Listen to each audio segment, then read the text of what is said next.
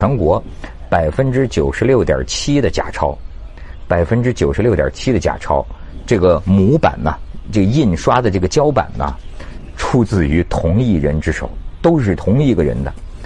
而这个是，而而且呢，还还不是电脑弄的，是这个人呢用手画出来的。这个人呢，呃，已经在这个这这个这个二零一三年一月啊，他是这个公安部这个这个这个部督办的大案嘛。这个人叫彭大祥，二零一三年一月二十二号，好家伙，凌晨五点多给人从家里救出来了。他说呀，我这个人呢，从小就爱画画，但是而且呢，我还不会用电脑。呃，我过去呢画过粮票，也能以假乱真。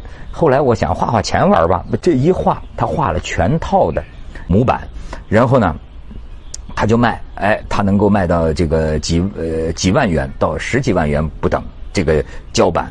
那当然，这个彭大祥已经是二零一三年被判了这个无期徒刑，还剥夺政治权利终身呢。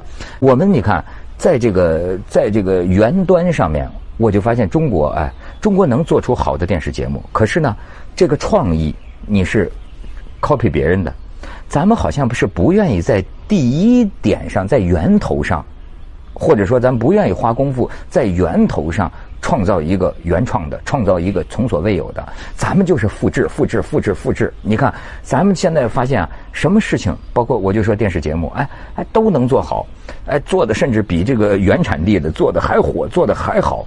可是对不起，这第一因，你发现没有？这个非常有意思。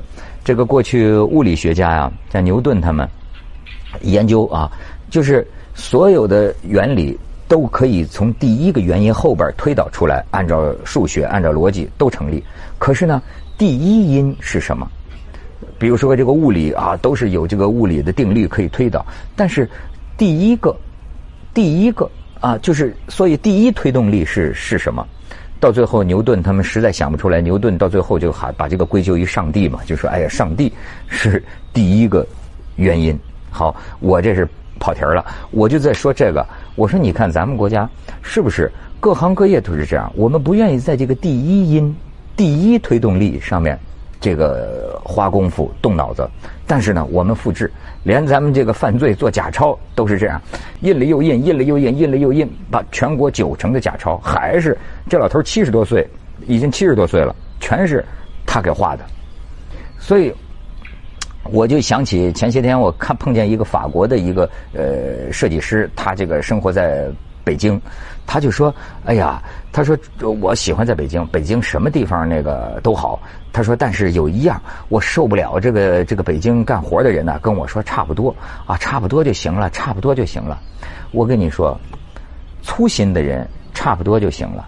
可是你这种差不多的这种文化啊，差不多的这种习惯呢，给有心作假的或者有心蒙人的人呢，给了太大的空间了。”比方说，我今天又看见一个新闻，说这个茅台酒多少年来一直宣传，不都是说这个茅台一九一五年巴拿马博览会上得了金奖吗？